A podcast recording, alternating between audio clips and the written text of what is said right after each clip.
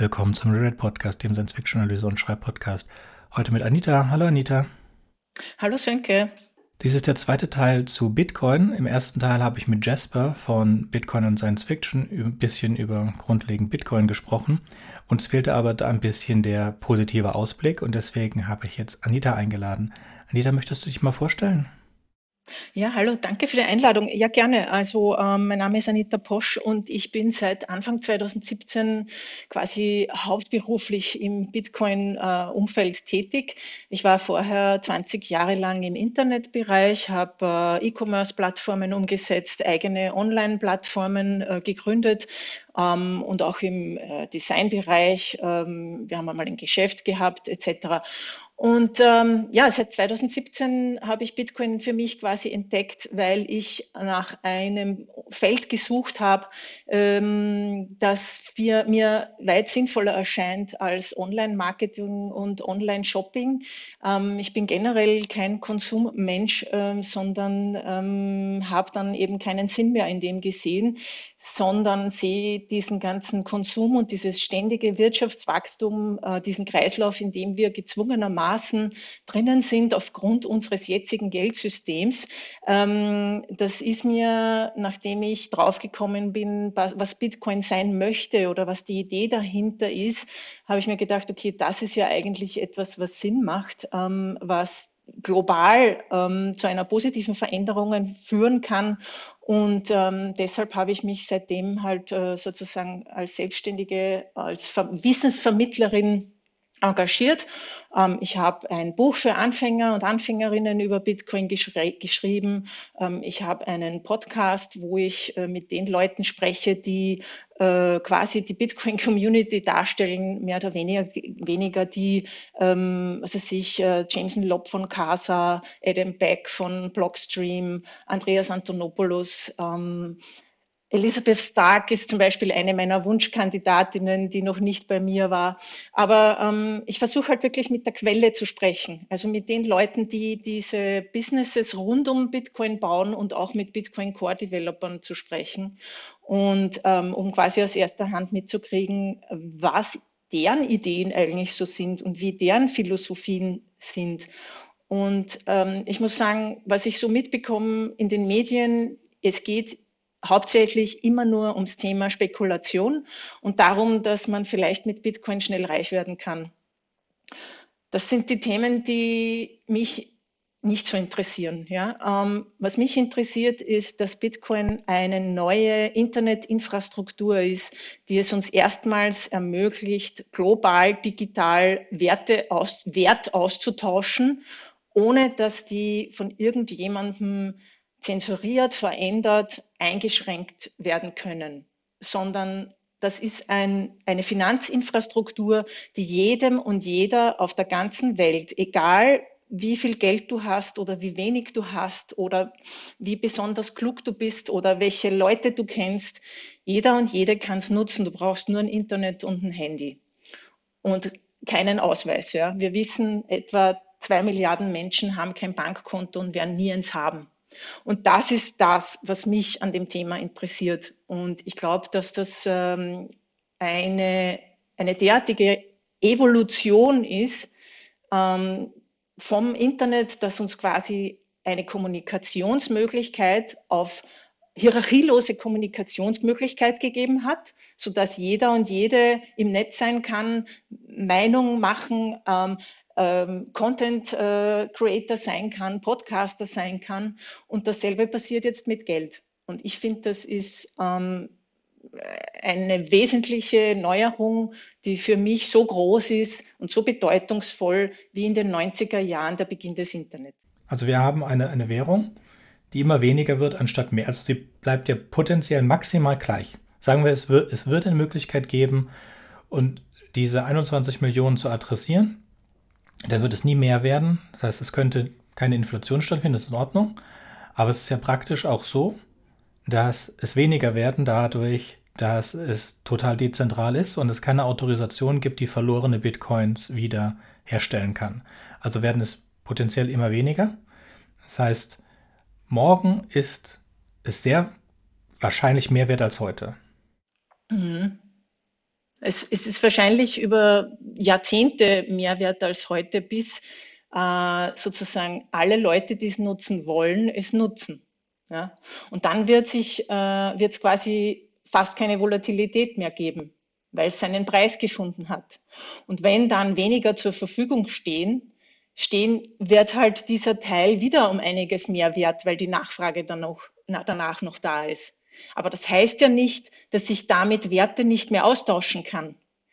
Ist es deflationär? Morgen ist das Geld, das ich habe, immer mehr wert. Also in der Volkswirtschaft, in der Volkswirtschaft Theorie, wie sie im Moment ist, gibt es die Idee der Inflation. Die Inflation bedeutet, dass mein Geld morgen weniger wert ist, deswegen habe ich einen Ansporn, es auszugeben. In einer deflationären Wirtschaft ist mein Geld morgen mehr wert als heute, deswegen gebe ich es weniger aus. Beispiel Japan in den 80er Jahren. Äh, die haben eine unglaublich hohe Sparquote und geben nichts aus. Und der Staat hat dann eingegriffen, dass die Leute wieder ausgeben, indem man Zinsen runtergeschraubt hat und alles Mögliche. So, wir haben jetzt einen festen, einen, einen absolut festen Obergrenze an wie viel Geld es gibt. Und wir, und wir wissen, dadurch, dass es dezentral ist, geht Geld verloren, also werden es weniger. Und jetzt, nach ein paar Jahren, sind schon minus drei Millionen. Das heißt, es werden nie 21 Millionen werden, sind maximal 18 und es wird weniger. Das heißt, Leute, die darin investieren, sehen da eine Sicherheit drin, dass das Geld morgen mehr wert ist als heute, weil es kann nicht mehr davon geben, sonst wird nur weniger davon. Ähm, wie, wie, wie soll das funktionieren mit dem Austausch? Sie sehen die Sicherheit, die, Sie sehen die Sicherheit darin, dass es niemals aus der Luft mehr werden kann. Ja, genau. Dass es nicht weginflationiert werden kann, dass die Geldmenge nicht ausgewertet wird und ihr Geld weniger wert wird. Wenn ich Geld spare, ähm, dann gebe ich sehr gerne doch dann für Sachen aus, die ich wirklich, wirklich will. Ich finde das eigentlich eine sehr positive Sache, dass unser Geld wieder mehr wert wird und wir es nicht dem nächstbesten Konsumgut nachwerfen, weil es mhm. quasi eh egal ist. Also insofern finde ich eine deflationäre Wirtschaft was das anbelangt, eigentlich sehr positiv, weil wir uns darauf besinnen werden, Dinge zu produzieren, die den Leuten es wirklich wert sind, dass sie ihr Geld dafür hergeben. Ähm, ich sehe darin eigentlich nichts Schlechtes. Wir haben sehr viel andere deflationäre Technologie. Ja? Also alles, was im Internet passiert eigentlich, die ganze Technologieentwicklung ist deflationär. Ähm, und das muss ja nicht unbedingt was Schlechtes sein. Wenn der Wohlstand generell wächst und die Lebensqualität wächst, könnte man ja auch mal sagen, okay, vielleicht können wir ja auch irgendwann weniger arbeiten, weil unser Geld mehr wert ist und wir nicht so viel für irgendwelchen Konsumblödsinn ausgeben. Und dabei können wir auch noch die Umwelt Umwelt schützen. Also das ist eher so meine Vision für das Ganze. Mhm. Die, entspricht, die entspricht mit Sicherheit nicht äh, der klassischen akademischen äh, Wirtschaft, äh, genauso wie äh, es immer Leute gibt, die sagen, Bitcoin wird nie eine Währung sein, weil es erfüllt die drei klassischen Anforderungen an eine Währung nicht. Ja? Es ist kein äh, Medium of Exchange, kein, also es ist kein Medium of Account, also kein, kein Wertmaßstab. Ja, natürlich ist es kein Wertmaßstab. Es ist ein neues Geld. Wir haben dafür noch keinen allgemeinen äh, Begriff im Sinne von, dass ich sofort weiß, wie viel ist jetzt 0,0253 Bitcoin. Ja? Äh, es ist auch nicht staatlich festgeschrieben. Ich weiß deshalb, wie viel etwas in Euro wert ist, weil ich seit über 20 Jahren in, in Euro etwas kaufe und weil der Staat und die äh, Europa, europäische Gemeinschaft mir vorschreibt, dass ich es verwende. Also ähm, insofern sind das so viele Dinge, die vielleicht den geistigen Rahmen sprengen, den eigenen, wo ich sage, Bitcoin ist so etwas Neues, das kann ich nicht mit äh, Regeln oder Ideen aus der Vergangenheit beurteilen. Wenn du dich erinnerst, in den 90er Jahren oder Anfang 2000 hat auch der Matthias Horks gesagt, das Internet wird sich nicht durchsetzen. Und heute lachen wir darüber. Und ich bin der Meinung, dass Kryptowährungen beziehungsweise Bitcoin, und ich muss auch dazu sagen, Bitcoin unterscheidet sich sehr wohl sehr von allen anderen, auch wenn das immer gern in einen Topf geworfen wird, weil man möchte ja Bitcoin nicht erwähnen, weil irgendwie genieren sich ja alle dafür, habe ich so den Eindruck. Ähm, das ist sehr wohl ein Unterschied. Und nochmal zu dem, was wir hier denken. Ja? ich rede ja immer mit vielen Leuten aller Altersgruppen und ähm, viele sagen, na eigentlich interessiert es mich schon, aber irgendwie habe ich ein bisschen ein schlechtes Gewissen und es haben hauptsächlich meine Freunde, die, die, die jungen Männer, die eh schon Geld haben, die riskieren das halt, die kaufen sich halt Bitcoin und die spekulieren da drauf. Ich finde das nicht gut. Ja, ich auch nicht. Ähm, ich, mich interessiert das auch nicht. Ja. Aber ähm, ich war auch voriges Jahr in Simbabwe und ich sehe halt die andere Seite. Das ist Simbabwe, äh, Botswana war ich auch, Südafrika. Das sind die Länder, die Bitcoin brauchen. Ja. In Simbabwe, in Argentinien, Venezuela hast du Kapitalverkehrskontrollen. Das bedeutet, wenn du ein Unternehmen bist, so ein kleines Selbstständige wie ich, ja, wenn ich aus dem Ausland etwas kaufen möchte, muss ich die Zentral Zentralbank um Erlaubnis fragen. Dann mhm. habe ich 30 Tage Zeit, diese US-Dollar zu überweisen. Es könnte aber leicht sein, und das passiert immer wieder, dass mir die Zentralbank nicht innerhalb 30 Tagen äh, die Erlaubnis gibt. Was ich äh, in Argentinien habe ich erst vor zwei Wochen mit dem Franco Amati gesprochen, der lebt in Argentinien, der sagt, wir dürfen im Monat maximal 200 äh, argentinische Pesos in US-Dollar umwandeln, also auf der Bank äh, tauschen. Davon, äh, hier bekommen wir aber nur den schlechten öffentlichen äh, Wechselkurs und wir müssen noch dazu extra Steuer auf diesen Tausch zahlen. Das heißt, es bleibt ja de facto nichts übrig. Die haben 50 Prozent Inflation im Jahr. Das heißt, die sparen mit US-Dollar, die sie zu Hause horten weil anders geht's nicht. Eigentlich ist das illegal, aber es macht jeder, weil anders kann man nicht überleben. Für die ist ein Tauschmittel wie Bitcoin, wo man im Internet etwas bestellen kann, das können wir uns ja gar nicht vorstellen. Die haben kein PayPal. Ähm, ist, die, Funktion, die Kreditkarten in Simbabwe funktionieren nicht. Die kriegen nicht einmal US-Dollar. Ja? Ähm, sie verwenden aber, ich springe jetzt wieder nach Simbabwe, äh, weil wir vorher kurz über Mobile Money gesprochen haben. Ähm, in ähm, Kenia heißt es ja M-Pesa, in Simbabwe heißt es EcoCash. Das heißt, die meisten Menschen dort verwenden EcoCash. Das heißt, die haben überhaupt kein Bankkonto. Ähm, die verwenden einfach auf ihrem Handy über SMS Mobile Money und sind das gewohnt, dass sie mit dem Handy etwas bezahlen und dass das quasi ihre Geldbörse ist.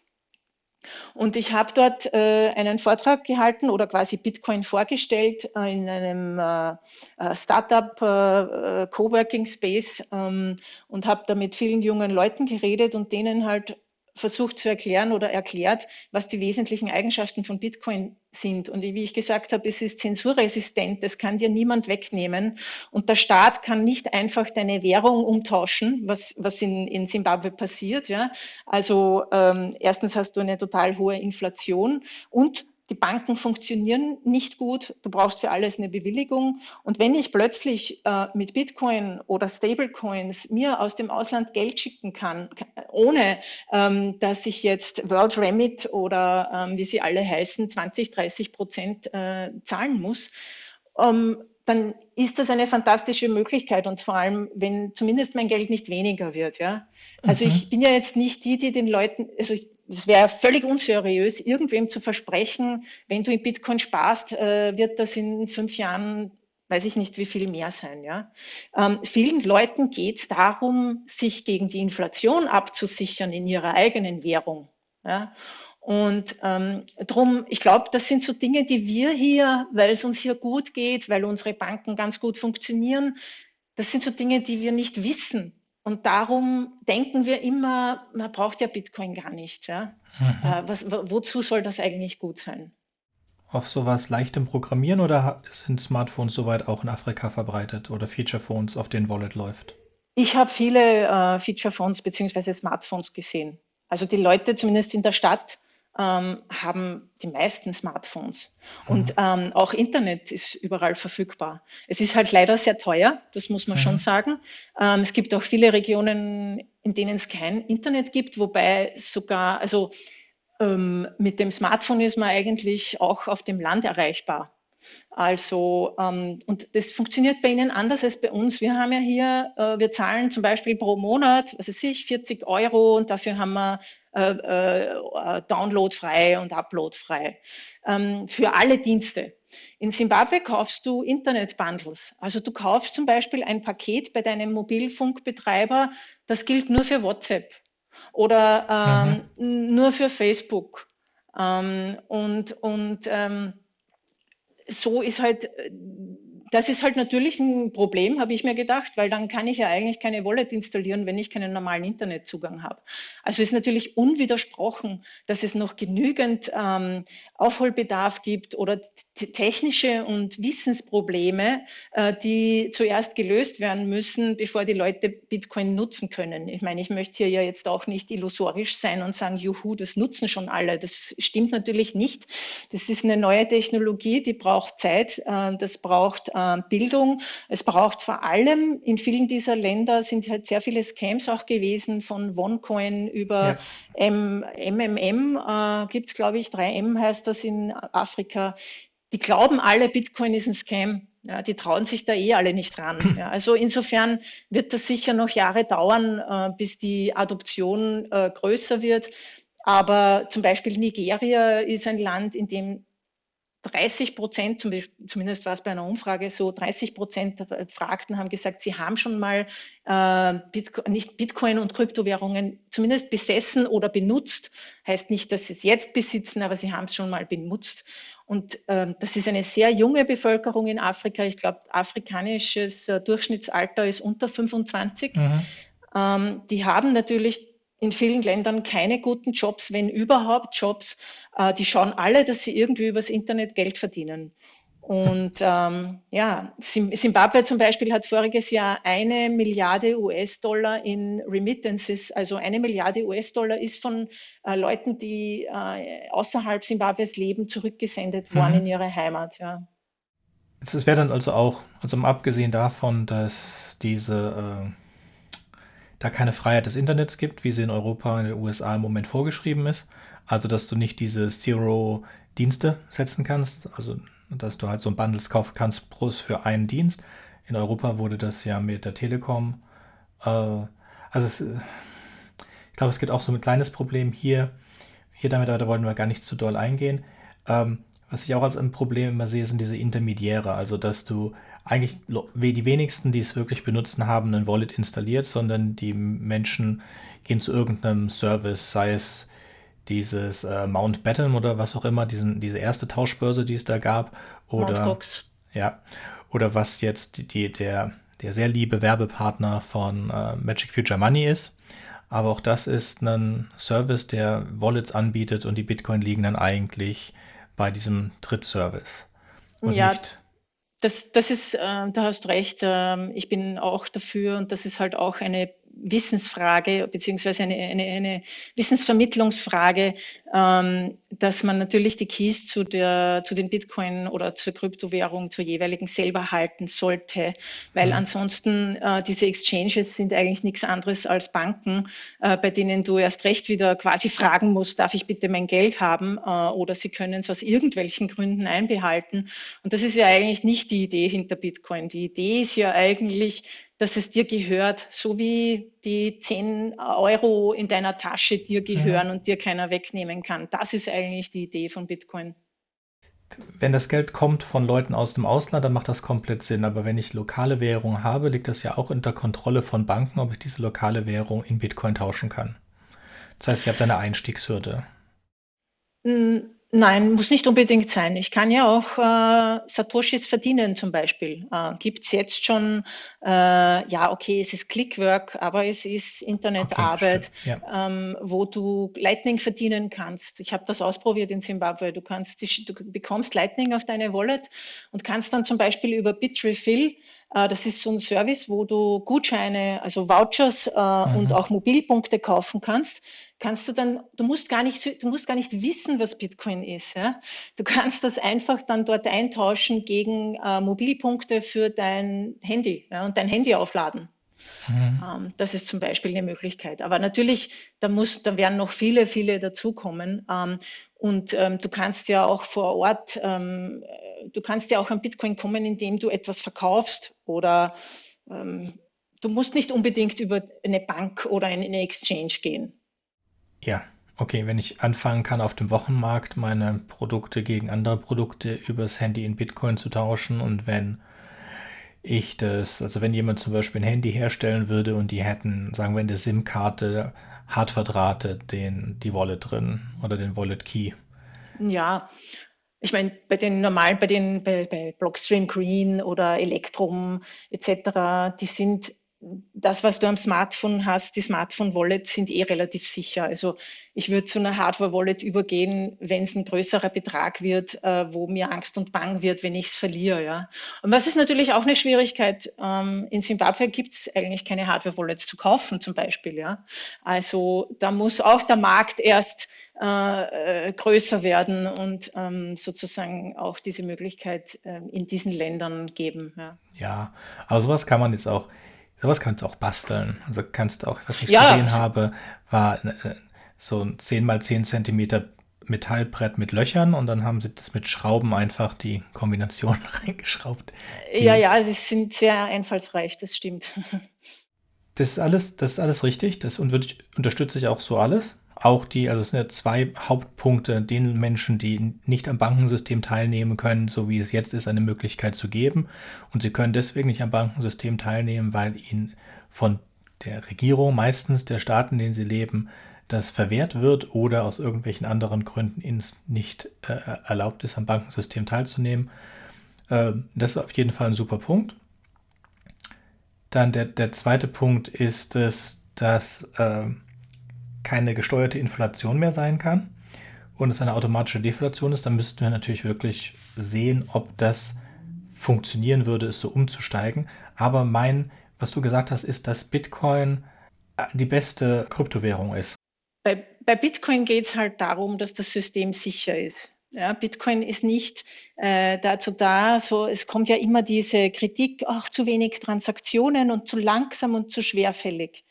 Wenn ich ein globales Geldsystem haben möchte, das sicher ist, dann kann ich in meiner ganzen Herangehensweise nicht äh, Speed und äh, Maximum an Performance ähm, etc. anpeilen, sondern ich muss solide Grundlage schaffen. Und das ist die Bitcoin-Blockchain. Die geringe Anzahl an Transaktionen wird ja durch Second- und Third-Layer-Technologien ergänzt. Das weißt du ja, dass das Lightning-Netzwerk jetzt schon ziemlich gut funktioniert. Natürlich muss sich das alles noch weiterentwickeln. Ich kann auch Visa-Transaktionen oder Mastercard nicht mit Bitcoin vergleichen, weil Bitcoin ist quasi das äh, M1, ja, das äh, Zentralbankgeld. Das ist die Basis für alles. Ähm, eine Visa-Zahlung ist nicht gesettelt, die ist nicht endgültig, die hängt quasi irgendwo in der Luft in einem Visa-Rechner ist aber nicht final. Eine Bitcoin-Transaktion ist final. Und ich glaube, dass es in Zukunft so sein wird, dass die Bitcoin-Blockchain ihre langsame, solide Arbeit macht und über ähm, weitere Technologien on top, ja, die ganzen Zahlungen, Millionen Zahlungen gleichzeitig abgewickelt werden können. Ähm, ich glaube, das ist die Zukunft. Und insofern ähm, kann man das mit dem Energieverbrauch überhaupt nicht auf einzelne Transaktionen umlegen. Ja, das, ist, das wird immer gesagt, eine Transaktion braucht so viel oder erzeugt so viel CO2 wie eine Autofahrt von Wien nach Berlin oder so irgendwas. Ja. Das kann man überhaupt so nicht vergleichen. Genauso wenig kann man es mit einer Visa-Transaktion vergleichen. Und da muss man auch noch dazu sagen, Visa wird nicht funktionieren, wird es nicht das komplette Bankensystem geben. Und das komplette Bankensystem braucht auch viel Energie. Das Gute an Bitcoin ist, ist, es ist so transparent, dass wir annähernd ungefähr errechnen können und wissen, wie viel Strom es braucht. Wir wissen aber auch, warum es den Strom braucht. Das sichert das komplette Bitcoin-Netzwerk ab. Eine Trillion, äh, ja, eine Billion US-Dollar wert. Eine Trillion, ja, ist schon richtig, eine Trillion US-Dollar. Ja, in US-Dollar. In, in, in Deutsch heißt es Billion, oder? Trillion äh, Milliarde, Billion. Bei uns ist es Billion, glaube ich, ja. Ja, ich glaube, es ist Billion. Genau, es ist so viel, dass wir es nicht begreifen können, ja. es ist ja nicht nötig, so viele Miner zu haben. Es ist da, dass es offen ist. Wie, wer sagt das, dass es nicht nötig ist? Du weißt ja nicht, wenn es ist nötig, so, wie soll ich sagen, es bildet sich auch ein Markt bei den Minern, ja. Also die meinen, solange es profitabel ist für sie. Darum gehen sie dorthin, wo günstige Energie ist. Ja, es gibt günstige Energie, die leider aus Kohle gewonnen wird in China. Aber es gibt auch die, die Idee, die Chinesen möchten selbst auf erneuerbare Energie umstellen. Und es gibt ähm, mindestens 30 Prozent, glaube ich, der Miner in China sind auch mit Wasserkraft. Und ähm, ich weiß von Minern, die selbst mit Wasserkraft meinen, sie wären blöd, würden sie was anderes nutzen, weil Wasserkraft einfach das günstigste ist. Das heißt, sie sind profitgetrieben und werden immer dorthin gehen, wo die Energie am günstigsten ist. Und ähm, ich glaube, dass sich das von selber regeln wird, was nicht heißt, dass ich nicht ähm, auch in Sorge bin um unser Klima. Und ähm, ich würde aber eher dort ansetzen, wo ich sage, wie wird Energie gewonnen? Wie können wir sicherstellen, dass Energie zum größten und Hauptteil und vielleicht überhaupt nur aus erneuerbarer Energie geschaffen wird? Und ich, ich, was ich nicht so gern sehe, ist dieser Fingerzeig, dieser subjektive ähm, SUV fahren und in den Urlaub fliegen fünfmal nach Malle ist okay, aber Bitcoin ist nicht okay, weil ich kann es nicht brauchen. Das ist nicht der Punkt. Der Punkt ist, man könnte es einfach einschränken, indem man Maximal Cap an Rechenpower oder es gibt so viele verschiedene ja, Sachen, die man machen könnte. Du kannst könnte. ja deine Gegner nicht, ja, aber was, okay, aber wenn dann wer die Bitcoin-Blockchain angreifen will, dann stelle ich einfach so viele Rechner auf, weil die, die Bitcoin-Blockchain darf ja nicht mehr meinen, die darf die Sicherheit ja nicht vergrößern. Es, ist, es bringt keine Sicherheit, es wird nur komplizierter. Je, wenn du Geld damit machen kannst, nur weil, weil der Bitcoin so viel wert ist, ist, macht es Sinn, mehr zu meinen. Wenn der Bitcoin zu wenig wert wird, dann wird es sowieso weniger gemeint. Ja, es gibt doch, äh, es gibt andere Verfahren als Proof of Work. Klar, wir wollen jetzt nicht wieder auf Zertifikate von, äh, von, von einem Bankensystem runtergehen, aber man kann auch das einschränken, dass es, wie es andere Kryptowährungen gemacht haben, dass es einfach keinen Sinn macht, unheimliche Mengen an äh, an, an Endminern dagegen zu werfen. Also es hat ja einfach kein, und es ist, es gibt, es gibt zwei Provinzen, in denen hauptsächlich gemeint wird. Äh, das ist äh, Xinjiang und Sichuan. Äh, ich weiß mhm. jetzt nicht, welche der beiden. In einer der beiden wird hauptsächlich mit Wasserkraft gemeint. Wenn die Regenzeit vorbei ist, wandern die Miner dann wieder rüber zu den Kohlekraftwerken. Von denen sind jetzt einige abgestellt worden. Äh, mhm. in, in, vor den, in den letzten Wochen, was eigentlich ein gutes Zeichen ist. Wir, ich sage jetzt mal, wir Bitcoiner wollen ja auch nicht, dass mit Kohle gemeint wird. Ja, ist ja nicht so, dass wir sagen, juhu, äh, es soll anders sein, ja. Und ich glaube aber, dass das äh, sich äh, selbst regeln wird, weil wir alle umstellen werden auf erneuerbare Energie. Und äh, Bitcoin-Miner können ähm, diese Wasserkraftwerke auch subventionieren, weil sie überall hin können und den Strom kaufen können, den überschüssigen. Ja, der ist nicht überschüssig. Also vor allen Doch, Dingen ist der ist überschüssig. Also ich kann dir sagen, zum Beispiel, es gibt im Kongo ein Wasserkraftwerk. Ja, das Beispiel hatten wir schon gebracht. Das nehme ich dir auch komplett, das habe ich dir als, posit das habe ich als positives Beispiel in der letzten Folge gebracht. Mhm. Aber ganz generell, wenn wir jetzt wirklich China angucken, wäre ich, würde würd ich dran zweifeln. Aber lassen wir das. Äh, meine, ich verstehe nicht warum, wenn man es technisch lösen kann. Warum ich glaube, wenn man es wenn man es wirklich technisch lösen könnte, wenn die Bitcoin Community Developer, äh, die sich da besser auskennen als ich natürlich, ähm, ähm, ähm, dann würden die das einbinden. Na, die Aber haben auch glaub, die Transaktion. Die haben auch die Transaktionsdichte, wie du selber gesagt hast, nicht. Ja, weißt du, du weißt aber auch, du weißt aber auch warum, oder? Nein.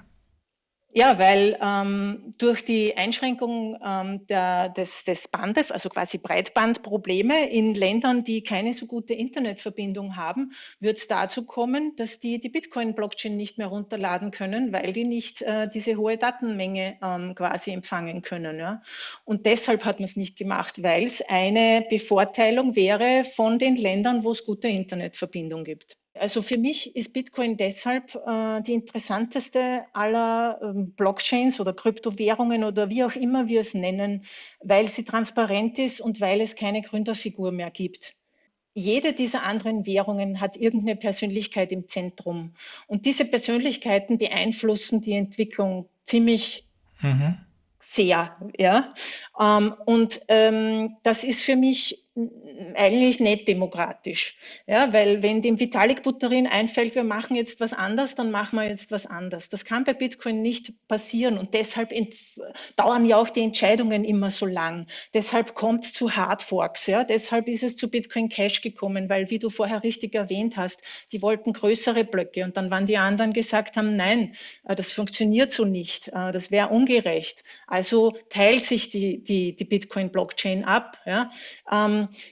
ich, ich finde das eigentlich, ähm, diese Herangehensweise, dass jeder, der einen Fullnode hat ähm, und die, die Software sich herunterladen kann, ähm, quasi eine Art Stimme auf eine gewisse Art und Weise hat und sagt, okay, die neuen Änderungen in der Software, die finde ich gut, deshalb lade ich mir die neue äh, Software runter und aktiviere die. Und wenn ich es nicht für gut finde und es finden sich andere, die es nicht gut finden, dann bleibe ich auf der alten Software oder benutze eine andere und mache eine Hardfork. Okay, ich finde eigentlich, das ist das Wesentliche für mich. Und Proof of Stake, um es nochmal äh, zu vergleichen mit Proof of Work, hat für mich auch den Nachteil, dass am Anfang keine Verteilungsgerechtigkeit herrscht. Am Anfang äh, gibt es ein Pre-Mine, die wird dann verteilt unter denen, die es schon äh, wissen und kennen und dabei sind und die hauen, schmeißen das dann auf den Markt und werden mal dadurch reich. Das finde ich nicht so sympathisch. Ja, ich weiß, jetzt kommt wahrscheinlich, oh, die ersten, die Bitcoin gemeint haben und immer noch haben, sind auch total reich, die beeinflussen das auch alles. Kann sein, nur die hatten alle die Möglichkeit, einfach am Rechner zu meinen. Ja, die hatten auch den Vorteil, dass sie davon gewusst haben, etc. Aber für, man kann das natürlich alles, äh, ich kann jetzt sagen, das ist ja alles nur philosophisch, was du da sagst. Das stimmt ja alles so nicht.